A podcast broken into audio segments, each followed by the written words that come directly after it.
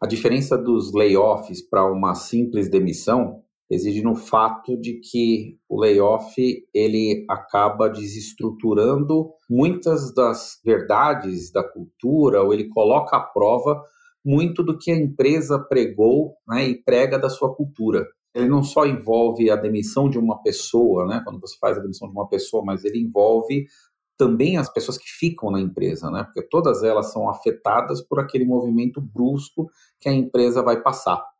E a hora de executar é a hora onde ocorrem os maiores erros, né? A gente não está mais justificando o porquê do layoff, mas sim a forma na qual você vai fazer. E nesse episódio a gente vai tentar explorar um pouco de alternativas que as empresas podem adotar na hora de executar o layoff. Bora lá? Startups and Downs é o podcast que destrincha os temas que fazem parte do dia a dia de quem empreende e explora em profundidade tópicos mais sensíveis que nem sempre são contados nos livros, nas notícias ou nas histórias de sucesso de grandes empreendedores e empreendedoras. A explorar esses temas, convidamos pessoas com conhecimento de causa e que estão dispostas a aprofundar nas histórias de sucesso e fracasso, nas conquistas e derrotas, seus acertos e erros e principalmente os aprendizados gerados com isso. Ou seja, vamos sempre buscar fazer jus ao nome do nosso podcast, explorando os ups and downs da jornada empreendedora. Sempre presentes estaremos eu, Ricardo Corrêa, empreendedor há 10 anos e atualmente fundador e CEO da Hamper. E eu, César Bertini, empreendedor em vidas passadas e atualmente investidor de startups pela Smart Money Ventures. Ricardo, a gente está falando sobre desligamentos, né? E claro que isso é extremamente difícil, né? A gente já brincou, né? Que quem fala que é fácil tem algum problema, né? É, tem jeito certo, jeito fácil de fazer isso? Eu já meio que respondi, né? Eu acho que não tem jeito fácil, né? Mas você acha que tem algum jeito para, ou pelo menos para facilitar isso? Não tem jeito fácil. Essa é a má notícia né, do, do episódio. E também não, não é uma questão de certo ou errado, né? Imagina que quem vai desligar pessoas, quem precisa desligar pessoas, não está ali por uma opção, né? Está ali porque, enfim, fatalmente chegou a esse ponto. Eu colocaria desligar pessoas como uma das coisas mais difíceis que qualquer liderança vai passar na sua vida. Eu acho que desligar uma pessoa já é traumático, né? Imagina você, César, lá no começo da tua carreira, quando você ia fazer o primeiro desligamento de uma pessoa do teu time, provavelmente você não dormiu na noite anterior. Eu ajudei já pela Hamper em experiências anteriores lideranças que trabalham comigo a fazer o seu primeiro desligamento da vida também e sei o, o quanto aquela pessoa estava suando frio para fazer um desligamento. Mas aqui a gente está falando de desligamento coletivo, né? Eu acho que tem uma conotação maior, tanto em função do, do impacto envolvido, né? Às vezes pela quantidade de pessoas que está envolvido, mas normalmente também pelo fato de você estar fazendo um layoff na sua empresa significa que as coisas podem não estar bem. Então não é só um desligamento qualquer, né, que você desligou uma pessoa por performance ou por falta de fit, qualquer coisa assim. Você tem toda a questão humana envolvida e tem aquela questão também de, de incerteza, que é um pouco do cenário que a gente está vivendo aqui. Mas, enfim, tentando trazer o outro lado da resposta, né? Se de um lado não tem caminho fácil não tem certo ou errado. Eu acho que de outro lado tem sim como a gente fazer, César, adotando acho que alguns princípios, né? Como por exemplo, já que a empresa vai precisar fazer um desligamento, que ela faça da forma mais digna e mais humana o possível, né? Estendendo ajuda para quem está saindo, trazendo um pouco de conforto para quem fica. E acho que é um pouco disso que a gente vai tratar nesse episódio aqui, né? Como sempre, não tentando trazer verdades absolutas, mas tentando abrir caminhos aí para quem for precisar passar por uma, por uma situação dessa. Até puxando um pouco, né? É um assunto que, que não dá para romantizar, né? Eu falando um pouco sobre desligamento coletivo, me vem à cabeça, acho que claramente esse é um dos lados difíceis de empreender, né? A gente entra na jornada para empreender pensando em, poxa, vou construir um produto incrível, vou faturar milhões, vou levantar rodada de investimento, vou construir um time de pessoas incríveis, etc. E aí a gente tem o outro lado também, né? O, o lado difícil da, das coisas difíceis, né? Que é quando a empresa andar de lado, e quando faltar dinheiro, e quando tiver que desligar pessoas, né? Eu citei aí o, o lado difícil das coisas difíceis, eu já vi em algumas estatísticas que esse livro é o favorito aí de quem empreende, né? O Hard Thing About Hard Things. Inclusive, ele tem um capítulo dedicado ao desligamento coletivo, né? Eu li o livro, eu me lembro mais ou menos como que é o capítulo. Ele também não sugere um playbook, como também não é a nossa proposta, mas ele conta um pouco como que foi, né, na época dele. Nem me lembro, mas ele, ele conta na circunstância a empresa que ele teve de serviço que ele vendeu para HP, enfim, foi um pouco menos ao caso. Mas também lendo aquele capítulo, fica claro que não tem um caminho exato, porque ele explica uma maneira como ele fez que é coerente para o que eles estavam passando, né? Eu acho que o momento que a gente está passando agora, é, enfim, é um momento diferente. Cada startup, cada empresa tem a sua, o seu próprio cenário, suas próprias circunstâncias ali. Portanto, não adianta procurar playbooks, né? Eu acho que o que a gente tem que buscar fazer ao máximo aí é, é mitigar os, os danos que vão ser causados, né? Assumindo aqui que não tem nenhum caminho que a gente consiga fazer que o dano vai ser zero, né? Eu acho que tanto para quem sai quanto para quem fica tem efeitos colaterais, mas eu acho que se a gente fizer a coisa com, com planejamento e, como eu falei, né, com dignidade e humanidade, eu acho que esses danos eles são um pouco mais controlados. E por fim, aí, né, para fechar um pouco do disclaimer inicial, Vale dizer que assim nós tomamos a, a escolha de falar sobre esse assunto que é extremamente difícil, extremamente espinhoso, não querendo se posicionar como autoridades no assunto e tampouco incentivar né, que empreendedores olhem para desligamentos coletivos como uma alternativa, né? Mas, é, enfim, a gente não está aqui para incentivar, mas tendo em vista que isso se tornou inevitável para muita gente, e a gente tem visto quase que em base diária, e infelizmente startups anunciando o desligamento. Para quem vai precisar passar, né, o nosso intuito, o nosso objetivo é tentar trazer um pouquinho de instrução, né, trazer um pouquinho de luz com experiência de quem já precisou passar por isso em ocasiões diferentes aí. É muito mais no, no intuito de prestar auxílio para quem inevitavelmente vai passar do que propriamente induzir né, alguém a fazer ou tentar romantizar o assunto porque ele está na moda, né? Tá saindo no noticiário todo dia. Cara, eu acho que é bom a gente dar uma recapitulada rápida no que a gente falou no outro episódio, né? Não só no último, né? Mas nos anteriores a gente deu muita dica, né? De como talvez evitar esse momento, né? De ter que mandar muita gente embora, como você trabalha com receitas, arrumar linhas de crédito, otimizar despesas. Ou seja, a gente, a gente tentou dar um contexto de evite que chegue nesse ponto. Mas acho que no último episódio a gente colocou claramente que quando você chega no ponto que você tem que cortar pessoas, né? E cortar forte, né? A gente até brincou, né? Se você vai para, vou precisar passar por layoffs, né? Como que eu vou executar? Que é o nosso tema de hoje, né? A gente estava como, como se preparar, né? E a gente começou a pergunta, né? Já, será que já é o fim da linha, né? Nós, nós estamos já endividados, né? A gente está com aquela toda preocupação. A gente já está, né? Ou seja, você já está num momento ali de realmente muitos problemas a serem colocados, né? Se você tem ainda um problema de caixa aqui junto, né? Tem que passar por layoff.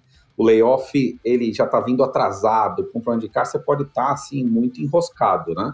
Mas a gente está falando exatamente aqui, ó. Eu preciso cortar gente e quando você vai cortar a gente, a gente colocou no episódio anterior perguntas que são muito comuns, né? Se eu desligo na preparação, né? Desligo de uma vez ou não desligo, né? É, como que eu priorizo quem vai ser desligado ou não, né? Como é que eu sei, como eu decido quem vai ser desligado ou não. Eu preciso de ajuda de investidor para esse momento, preciso falar para o mercado, né? Então a gente colocou uma série de perguntas, né? E alguma preparação que você tem que fazer ali, com quem que você fala, para se preparar para fazer né, esse movimento. Mas quando a gente chega agora nesse episódio, a gente já quer tentar trabalhar. Você tem que executar, você já planejou, você já definiu, você precisa fazer, tendo ou não né, os recursos já necessários, você decidiu que vai fazer, você se preparou e agora você precisa executar. E eu acho que o detalhe, talvez, de um processo menos dolorido, o processo não vai ser fácil, mas ele vai ser menos dolorido, é você não errar na forma. Eu acho que é isso que a gente vai tentar trazer aqui para o episódio, né, Ricardo? Muito de quais são os cuidados que a gente vai ter que ter na forma disso acontecer. E a forma para não afetar vários dos stakeholders que você tem, né? Você tem que tomar cuidado como que você vai afetar os seus clientes, como você vai afetar as pessoas que estão saindo, as pessoas que estão ficando, a sua liderança, os seus investidores, os seus parceiros, a visão da empresa no mercado, ou seja, tem muita coisa em jogo que você tem que fazer movimentos de xadrez, movimentos corretos. E nisso tudo tem uma parte importante, tem o contexto da empresa e a cultura da empresa.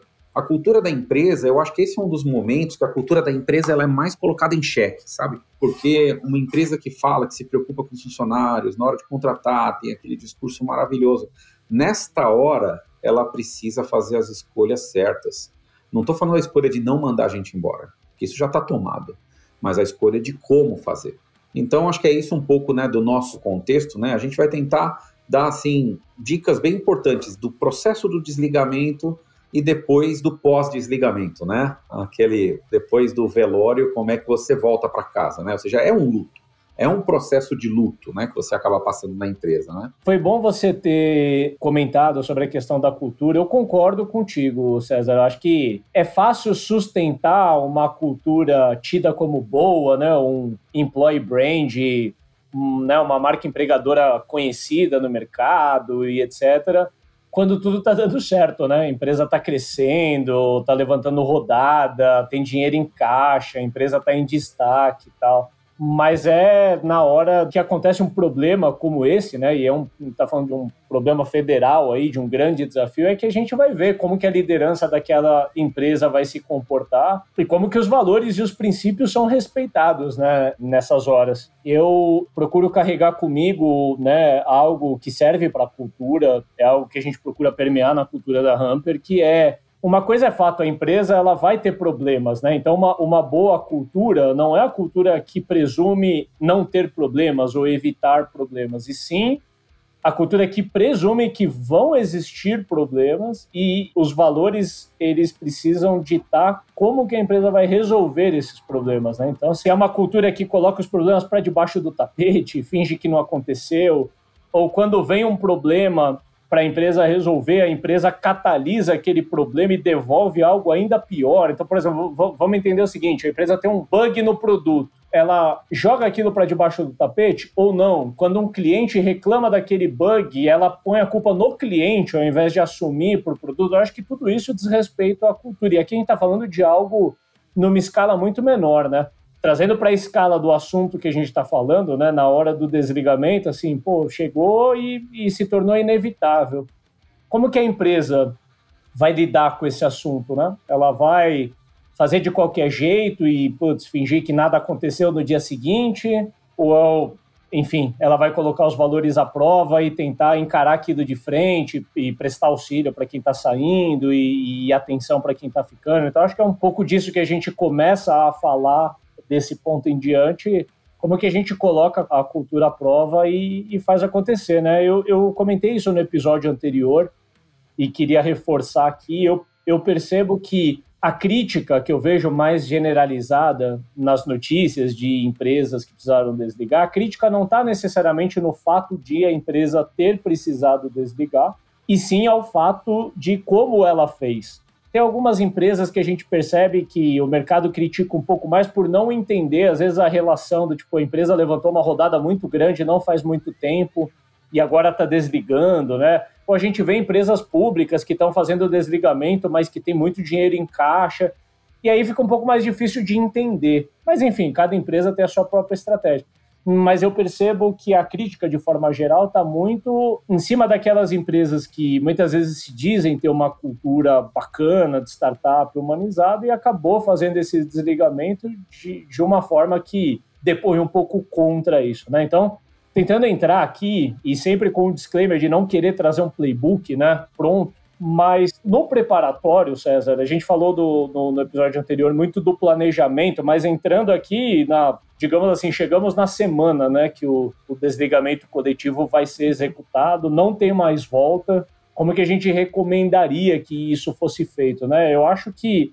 a partir de um certo ponto, né, alguns dias antes do desligamento ser executado, a liderança ela precisa estar concentrada, preferencialmente trabalhando juntos ali nesse plano que vai ser executado, né? Precisa tomar cuidado para não deixar as operações pararem, né? Que eu não estou recomendando que todo mundo pare de fazer tudo. Eu acho que isso pode até levantar uma suspeita desnecessária no time como um todo, né? E aí você acaba preocupando todo o time.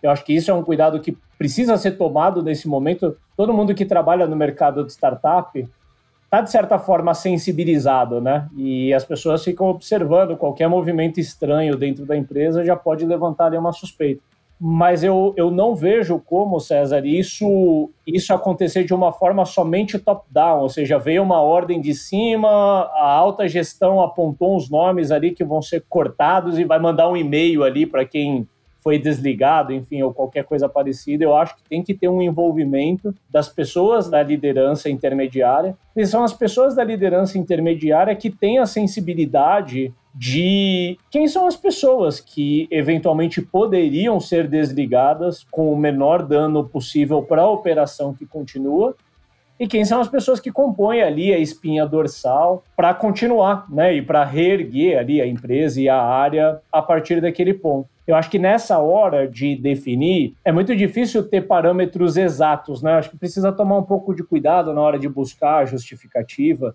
das pessoas que estão sendo desligadas, porque nem sempre vai ser possível usar um critério único, do tipo assim, olha, a gente vai desligar as últimas pessoas que foram contratadas. Será que esse é o melhor parâmetro? Porque, eventualmente, pessoas que foram contratadas recentemente foram contratadas para trabalhar em algum projeto que é prioridade para a empresa pode ter um outro critério, assim, a gente vai desligar por, por performance, mas, pô, será que a empresa, ela acumulou pessoas que estavam performando mal por tanto tempo e, enfim, que daria para desligar, às vezes, 20%, 30% do quadro por performance? Eu acho que a liderança, a empresa, vai ter que se conformar que, às vezes, pessoas que estavam performando e, e por mais que injusto que isso pareça, vão acabar tendo que entrar muito em função do quão operacional a empresa vai estar após esse desligamento, né? Então você pega, sei lá, uma área que não estava performando de uma forma geral por um momento de mercado, alguma coisa assim, mas ela é crítica para a empresa, você não pode desligar aquela área inteira porque ela estava performando pior, né? A gente procurou trazer muito essa leitura no, no episódio anterior de que até para fazer desligamentos precisa ter uma estratégia, né? Você mencionou um pouco, César, da, do envolvimento com os stakeholders e que é um xadrez, e eu concordo demais, né? Precisa considerar vários componentes e o principal deles, na minha opinião, é que a empresa ela precisa ter uma estratégia posterior àquilo, né? Acho que é muito difícil para todo mundo que está passando por isso enxergar o dia seguinte após os desligamentos, mas você precisa considerar ali como que vai estar tá a empresa a partir daquele ponto. Então, acho que você falou, né? Ou seja, na hora do desligamento é estar tá com as lideranças já envolvidas, né? E elas ajudarem de alguma forma a criar esse critério, né? Eu vou trazer um, um, algumas considerações quanto a isso, né? Você falando dos critérios, eu participo de, de alguns grupos de WhatsApp, né? Em um dos grupos que eu estava, a grande discussão semana passada era uma, uma pessoa falando que ele precisou demitir 100 pessoas de uma área de tecnologia, e ele falando assim, ele falando, cara, eu tô demitindo 100 pessoas, eu tô há seis meses, eu, eu tô demitindo algumas pessoas com critérios que eu não consigo ter um critério quantitativo. Ele falou, eu não posso fazer por quantas linhas de código o cara fez, ou quantos bugs teve o código do cara. Ou seja, eu não consigo fazer isso, né? E aí eu preciso da minha liderança, só que ao mesmo tempo, olha o problema que ele trouxe.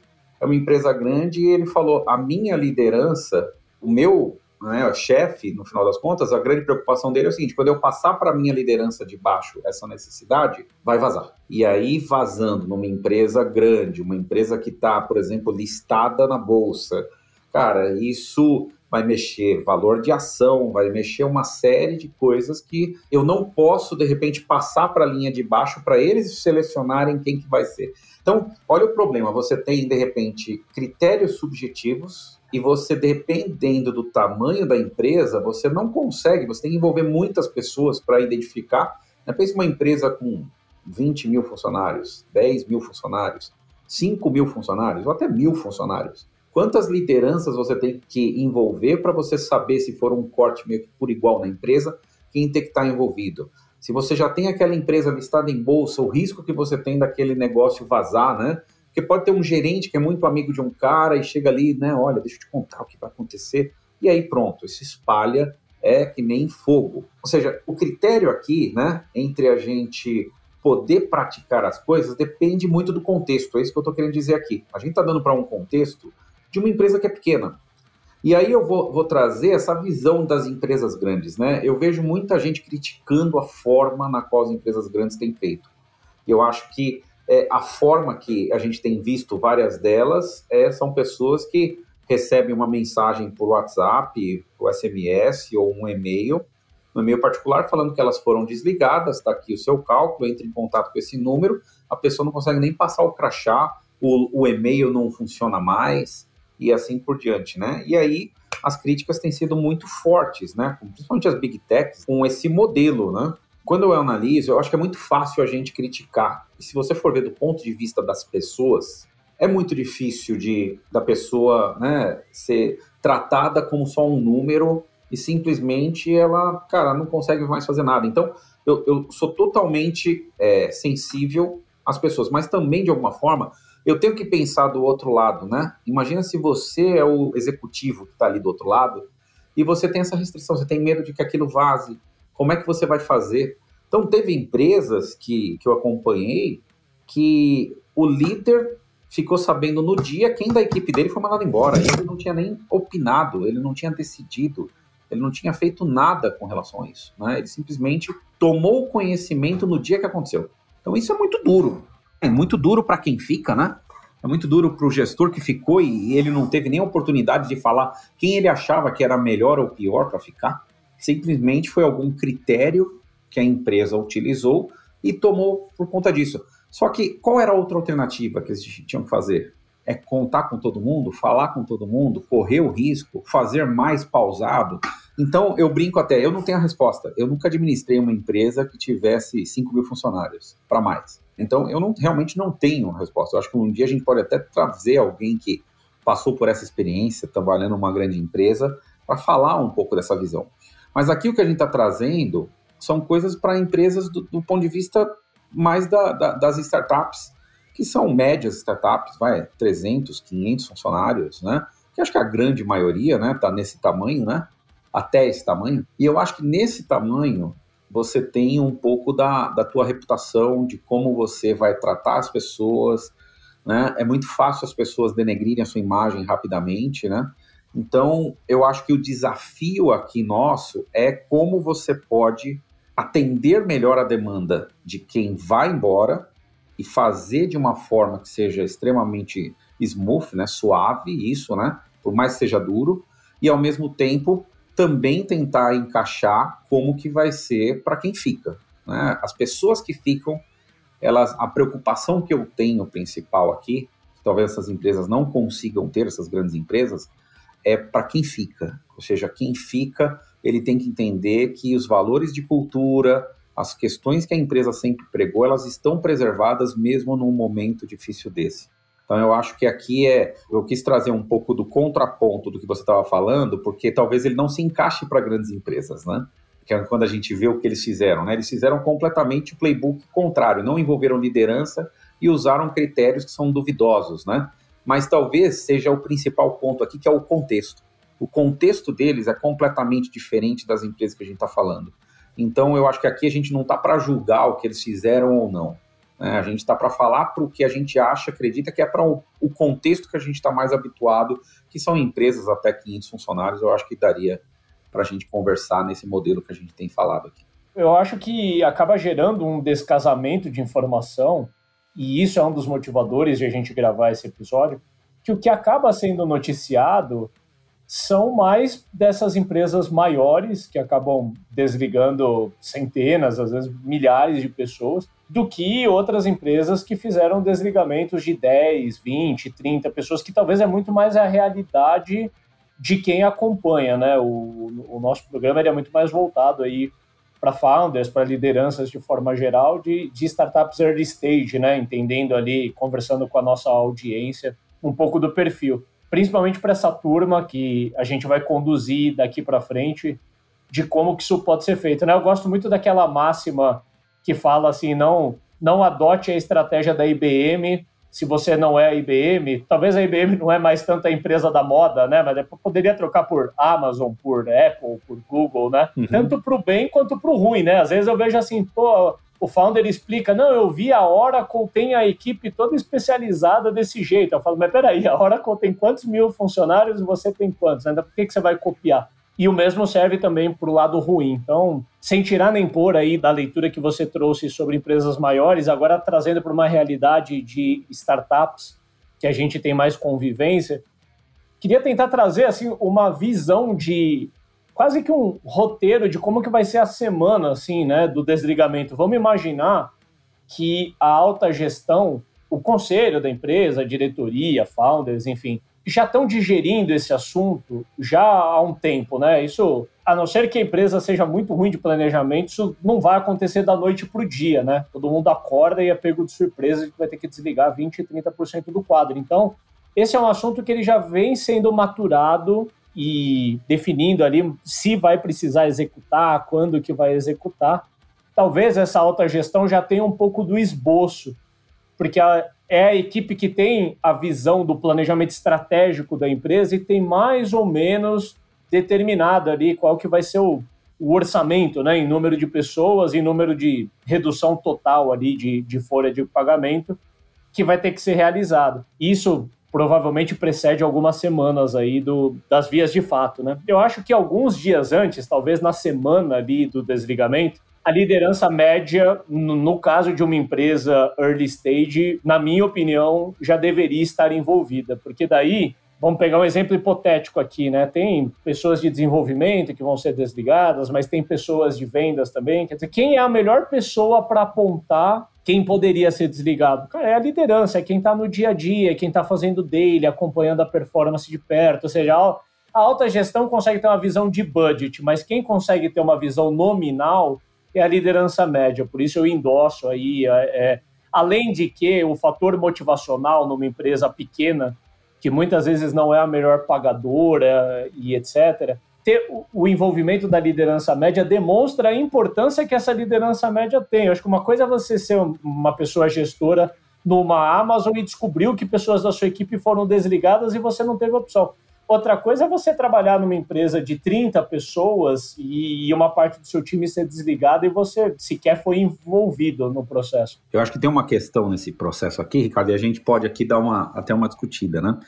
Entrando bem no formato, né? Imagina que você tem uma equipe que você vai mandar embora cinco pessoas. Como é que você faz? Você manda um e-mail para todas as cinco, dizendo: Ó, tem uma reunião com vocês, que é um processo de desligamento, infelizmente, e a pessoa já sabe que vai ter um desligamento, porque elas chegaram na empresa. Elas estão ali na empresa e o que, que você vai fazer? Você vai chamar um monte de gente um a um, cada um que sai da sua sala sai chorando porque perdeu o emprego, e aí os outros que têm a reunião na sequência já começam a entrar em pânico.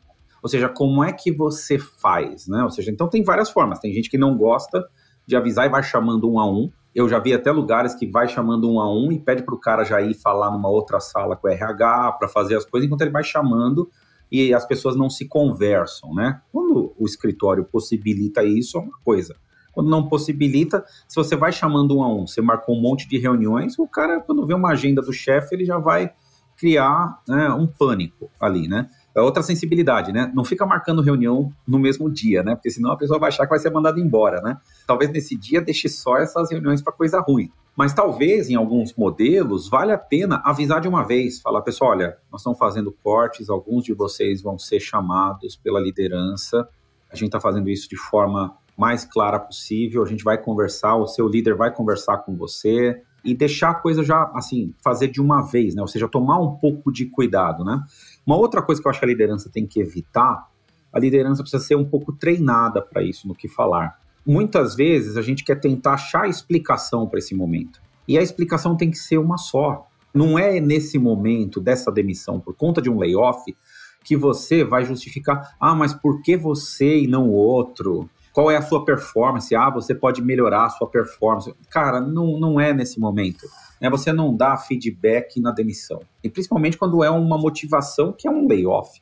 Então, eu acho que uma preparação é que a liderança escolhe, a liderança vai fazer, mas cabe a gente discutir com eles um discurso único. precisa ser o mesmo discurso e tomar muito cuidado para não cair na armadilha de fazer isso em 30 minutos. Não é em 30 minutos, tem que fazer isso rápido. E aí a pessoa primeiro ela toma impacto, depois você entra com outras medidas de como você vai ajudar, porque naquele momento ela perdeu. Depois ela começa, ela pode passar um momento de raiva, de dor, e depois ela vai pensar o que, que eu vou fazer da minha vida. E talvez aqui você precise ter o roteiro precisa seguir isso, né?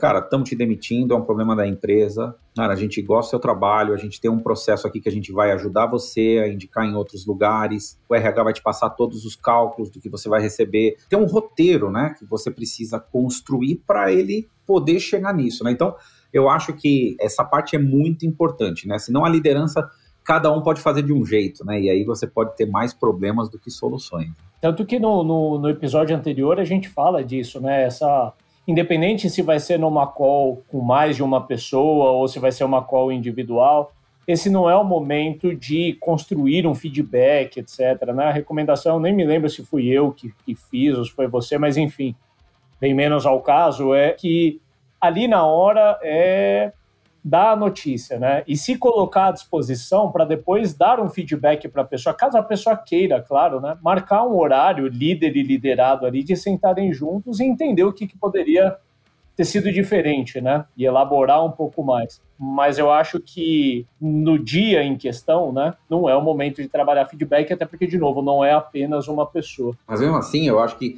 tomar cuidado que não é você falar, por exemplo, que foi diferente, que ele poderia não estar na lista do layoff. Mas sim, até nesse feedback depois que você vai dar, é para construir para ele, cara, como é que você pode fazer coisas melhores ainda na sua carreira, na sua próxima ocupação.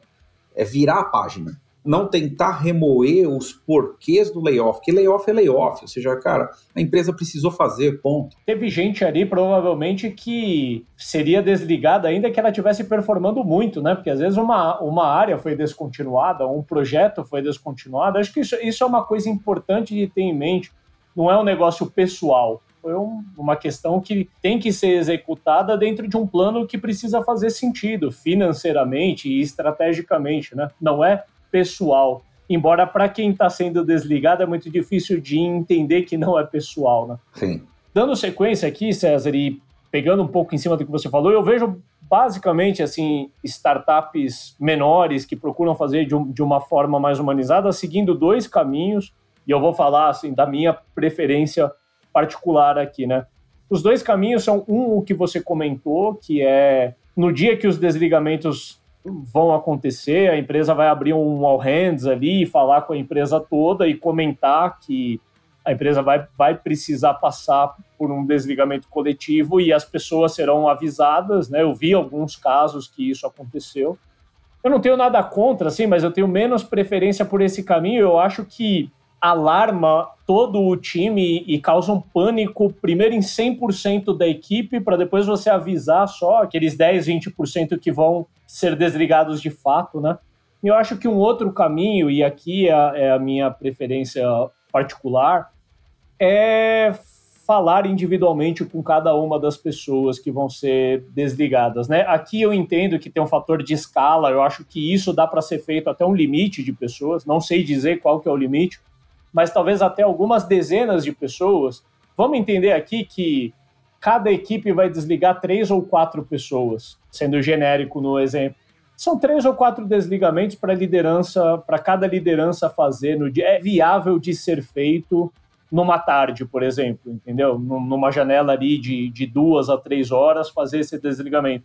Eu acho que esse é o melhor caminho porque a pessoa que está sendo desligada ela não é pega num aviso, numa call coletiva ou numa mensagem de Slack. Foi a liderança dela chamou ela para conversar. Vale sempre reforçar assim, não tem caminho é fácil, não tem caminho certo, né? Você comentou um pouco assim, se você está fazendo isso no escritório, a segunda, terceira pessoa que está sendo chamada já vai chorando em direção à sala, né? Quer dizer, não tem como evitar os colaterais mas eu acho que ainda assim, César, na minha opinião, essa é a forma mais digna de ser feito. Cada pessoa foi desligada individualmente pela sua liderança direta. A liderança direta teve que encarar aquilo também. Eu acho que isso é, é uma coisa a ser levada em consideração. Como formação de liderança, as pessoas passarem por esse momento e não ter Pensa que se a empresa faz um comunicado coletivo, ela isentou a liderança de ter que lidar com aquilo. E não é que a gente quer que a liderança faça pela penitência, mas sim pelo aprendizado. A liderança passar por aquilo vai gravar aprendizados na cabeça de todo mundo que ficou de que assim, cara, é tão ruim passar por isso que eu nunca mais quero passar. Então eu vou dar um jeito, cara, de segurar as pontas do jeito que der, chegar no resultado, ou talvez eu fique um pouco mais prudente nas minhas próximas contratações, porque eu nunca mais na minha vida vou querer desligar mais de uma pessoa no mesmo dia, porque isso é muito traumático, né? Então, dentro desse desenho, que é a minha preferência particular, eu prefiro que o desligamento seja feito individualmente, de preferência pela liderança direta, e depois são feitas calls com. E eu separaria em duas. Eu estou chamando de call pelo hábito do trabalho remoto, né? Poderia ser um, um all hands presencial ou não, com o grupo que fica para tranquilizar daí todo mundo e realmente anunciar, olha, galera, poxa, eu acho que já todo mundo acompanhou o que aconteceu, vocês perceberam os colegas já se despedindo e etc. A gente precisou fazer um desligamento coletivo, foram X pessoas desligadas, enfim, vai tratar um pouco de como fica para quem continua na empresa, e a gente vai poder falar um pouco mais disso um pouquinho mais adiante nesse episódio ainda e depois seria uma call separada com quem está saindo. E aí sim, de repente todo mundo junto, é uma, uma reunião difícil de ser feita, mas preferencialmente envolvendo aí founders e área de people para conversar com o time que está saindo, para oferecer um acolhimento, de repente explicar um pouco do pacote que vai ser oferecido para a empresa e deixar claro que não é nada pessoal, né? Eu acho que de novo isso não torna fácil e nem, nem anula, né, ali a, o ocorrido, mas, na minha opinião pessoal, agrega a dignidade que a gente está todo momento reforçando aqui. Eu tive uma experiência que foi um pouco do, do, talvez do que eu provoquei, que é a empresa mandou uma mensagem quando as pessoas chegaram na empresa, chegou, olha, mandou a questão do layoff, o que está acontecendo, uma questão da empresa, tal, um negócio escrito e falou, olha, você está nessa lista e a gente gostaria de tal hora você conversar com a sua liderança vai conversar com a liderança, vai conversar com o nosso departamento pessoal e a gente vai tentar te ajudar como a empresa sempre teve. Para os outros que ficam, ele mandou um e-mail assim, a mesma coisa, justificativa, falando, você não está.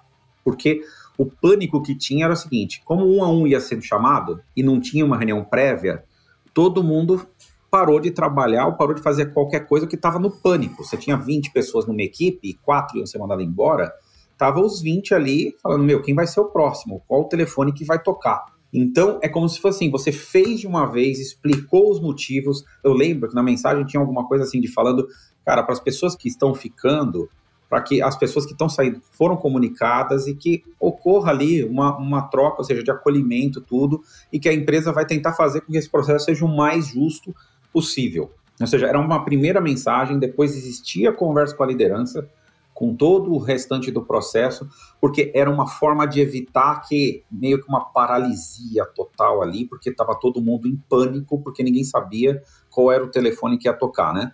Isso depende, o presidente está falando, depende do contexto, depende da possibilidade, depende até do escritório, como é que você pode fazer. Se está todo mundo remoto, fica mais fácil, porque daí não tem esse negócio do RH, você só. Né, não tem a pessoa passar ali para todo mundo, né? Pode até ter, ele vai mandar no chat, ó, tô sendo mandado embora, pronto vai gerar esse pânico ali na galera.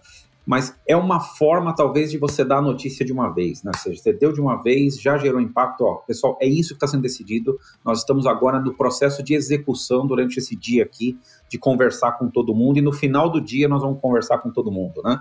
Ou seja, é um dos formatos, não quer dizer que é o formato. Pode ser o formato de chamar um a um, mas esse outro também funciona. Eu vi funcionar, foi uma tristeza tremenda, mas foi interessante perceber algumas pessoas já tentando ajudar os outros, mesmo sem ainda ter tido a conversa com seu gestor e ter conseguido explicar um pouco do que estava acontecendo. Eu acho que é também aqui, é, a gente está falando da, do envolvimento das outras áreas, Ricardo, e é muito importante ter o envolvimento realmente de áreas chaves da empresa, né?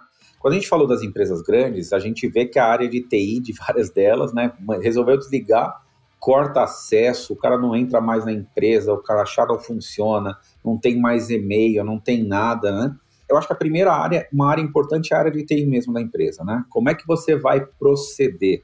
Então tem que estar tá definido, mas neste momento a área de TI tem que estar tá sincronizada com as pessoas. As pessoas podem ter, por exemplo, que depois que elas receberam esse desligamento, elas podem ter tempo de limpar suas informações, pegar seus documentos pessoais, que ele pode ter no e-mail, alguma coisa.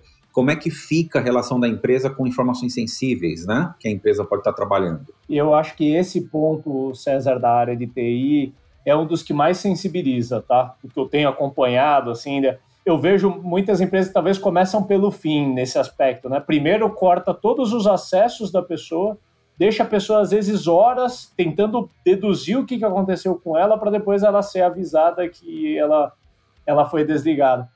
Como a gente está todo momento puxando o ponto da dignidade, do humanismo na hora de fazer, eu reforço muito esse ponto que você falou. Eu acho que uma coisa é você ser desligado da empresa que você trabalha e você entender passando ali o alvoroço, né, entender as circunstâncias que, que levaram aquele desligamento.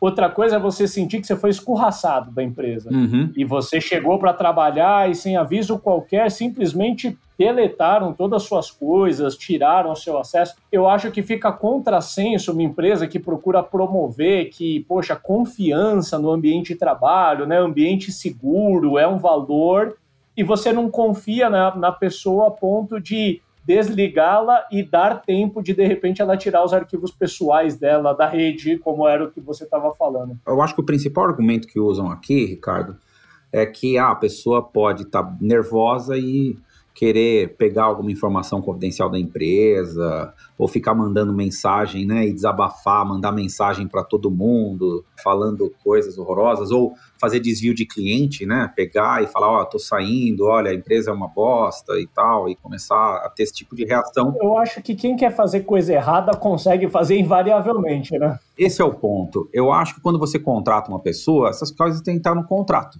o contrato ele tem que ter um acordo de confidencialidade, tem que ter um acordo de não solicitação de clientes, né? Tem que ter essas coisas, né? O que, que é definição de informação confidencial? Se o contrato prevê isso e a pessoa, na hora de sair, ela vai fazer, é um outro problema. Né? Eu acho que a empresa, para querer fazer uma coisa certa, que é se preservar, usar um mecanismo que pode ir contra a sua própria cultura. Se existe isso no contrato e a pessoa usar dessa má fé, ela simplesmente ela vai ser processada e ela vai ter que responder por aquele dano que ela causou para a empresa. Ou seja, é muito mais da forma. Eu acho que gera muito mais revolta quando você faz isso, porque falando, cara, eu estava até agora ontem aqui, se eu quisesse ter roubado alguma coisa, eu já tinha roubado. Eu acho que tem muito essa reação de quem é vítima desse tipo de atitude, né? Eu acho que você tem razão, ou seja, a área de TI é uma área extremamente importante. E outra coisa, ela não pode fazer antes da, do combinado, né? Tem que estar muito sincronizado, porque se faz antes, a pessoa já fala, cara, não estou conseguindo mais acessar. Você está conseguindo? Olha para o cara do lado, ah, tô. Ixi, pronto. Pânico total, né? Pânico está instaurado. Uma outra área é a área de RH, ou departamento pessoal da empresa, né? Nesse momento, precisa ter já preparado todos os cálculos, já precisa estar tá tudo, qual é o pacote de saída, precisa estar tá tudo muito folha individual, um a um, para alguém do DP ou do RH explicar para a pessoa, ou que o, o, líder tenha sido treinado, fazer junto com uma outra pessoa, mas isso precisa já estar tá claro. O que, que é que você vai receber, quando, tá tudo aqui direitinho, se tem algum bônus de saída, você está dando algum benefício de saída. Por exemplo, a preocupação sempre, plano de saúde, como é que vai ficar. Tem uma série de questões aqui envolvidas, né? Então precisa se trabalhar isso muito bem feito com o RH. E o terceiro ponto é a área de pessoas em si, né? Não é essa parte mais operacional de pessoas que a gente conversou agora, né, do DP, mas é a área de pessoas em si.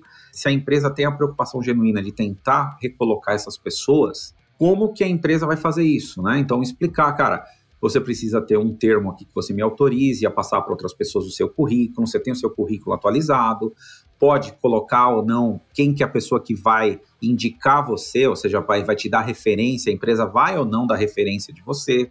Eu acho que tem todos esses cuidados que a empresa tem que ter na hora de falar. E aqui geram também alguns problemas, tá? Eu já vi empresas que na hora de fazer um layoff, aproveita, tem pessoas boas que estão indo embora, mas tem pessoas que não estavam performando bem. E aí entra num dilema, né? Ou seja, o pacote tem que ser igual para todos. Não adianta você falar para alguns que ah, eu vou te indicar e vou e outros que você não fala, cara, não vou indicar porque vai ser uma roubada. Então tem que ter um, um, critério claro, porque senão essas pessoas se falam e aí vai gerar mais ruído ainda. Então tem que ser falar o menos possível, as coisas já pré-determinadas, as coisas escritas, tudo dentro da lei, e a empresa tem que mostrar empatia com o novo momento dessa pessoa. De alguma forma, se a empresa mostrar que tem essa empatia de falar, cara, tipo, qual é a forma que eu posso te ajudar a se recolocar?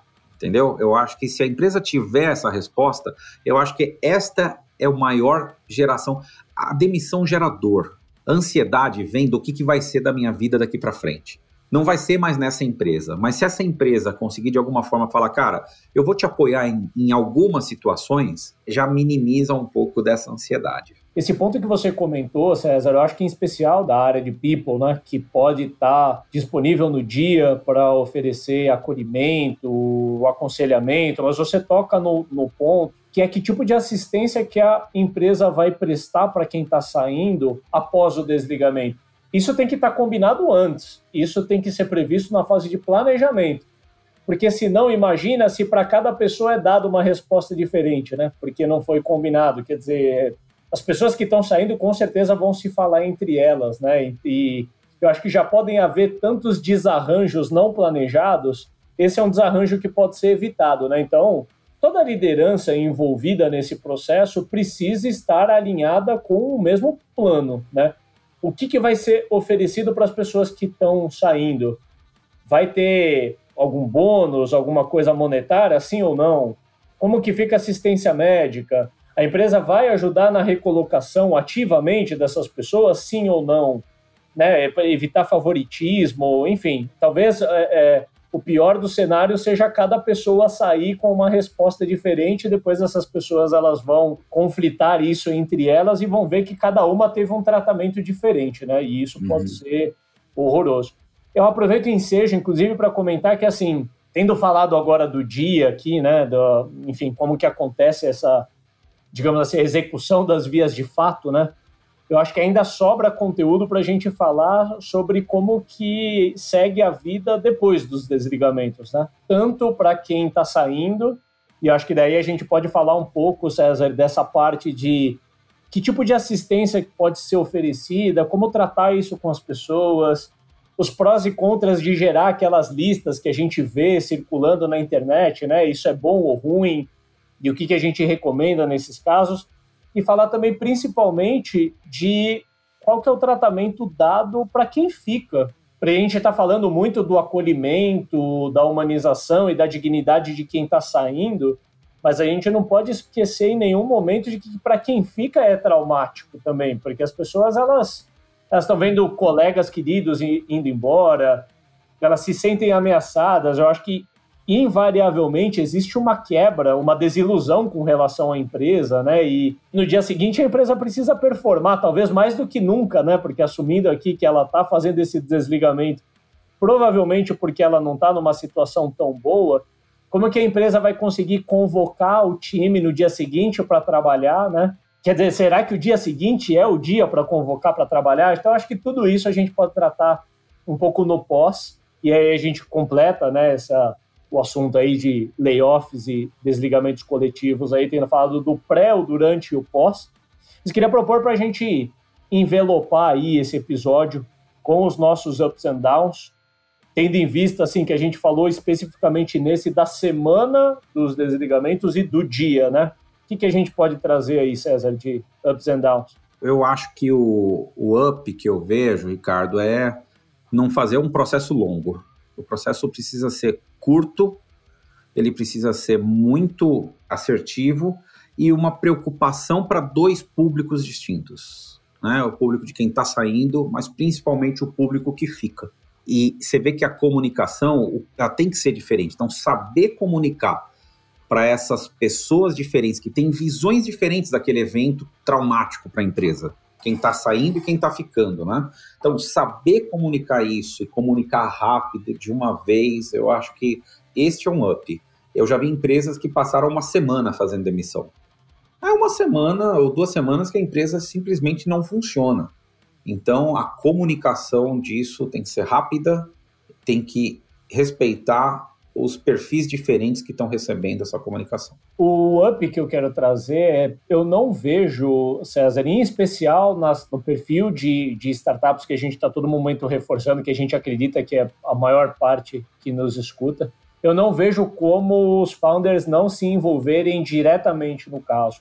Mas aqui eu não estou falando só do planejamento e, né, e ser hands-off na hora da execução. Eu acho que os founders e as founders vão precisar estar presentes em cada desdobramento um dos conselhos que eu procurei trazer, né, de fazer o desligamento individualizado das pessoas, porque eu acho que isso agrega dignidade. Talvez ali o founder nem tenha mais propriedade, né? Não foi nem ele não era mais a liderança direta daquela pessoa, né? Então talvez não seja ele a melhor pessoa para fazer isso, mas em cada comunicação, em cada etapa desse processo, precisa ter envolvimento dos founders, até mesmo, César, na minha opinião, naquela reunião ou naquela call, com as pessoas que estão sendo desligadas, certos de que talvez eles precisam até ouvir algumas verdades e quem está saindo ali vai querer falar um, alguma coisa, vai querer dizer o que está no coração dela ali naquela hora, de alguma desilusão que ela está sentindo e nós como founders vamos precisar ouvir e a gente registra aquilo como um aprendizado talvez na hora a gente concorde ou não, é importante a, gente, a gente receber isso para a gente também se recalibrar internamente. E eu também penso que, por princípio, é melhor que a empresa abra os canais para quem quer falar do que nessas horas a empresa se esconda, né, os founders se escondam, e a pessoa ela vai procurar outros canais.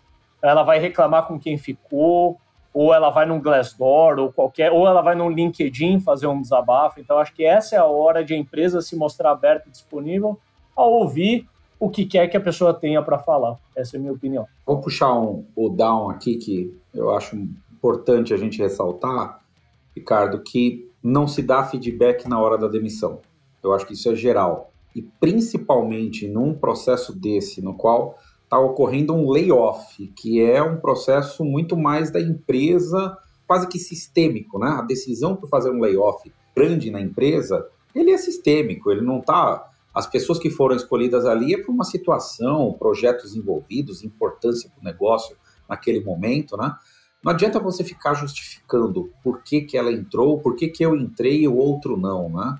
Então, tomar muito cuidado. Esse processo vai ser um processo suave, vai ser um processo rápido e sem muitas explicações. É, o momento ali é um momento de pesar.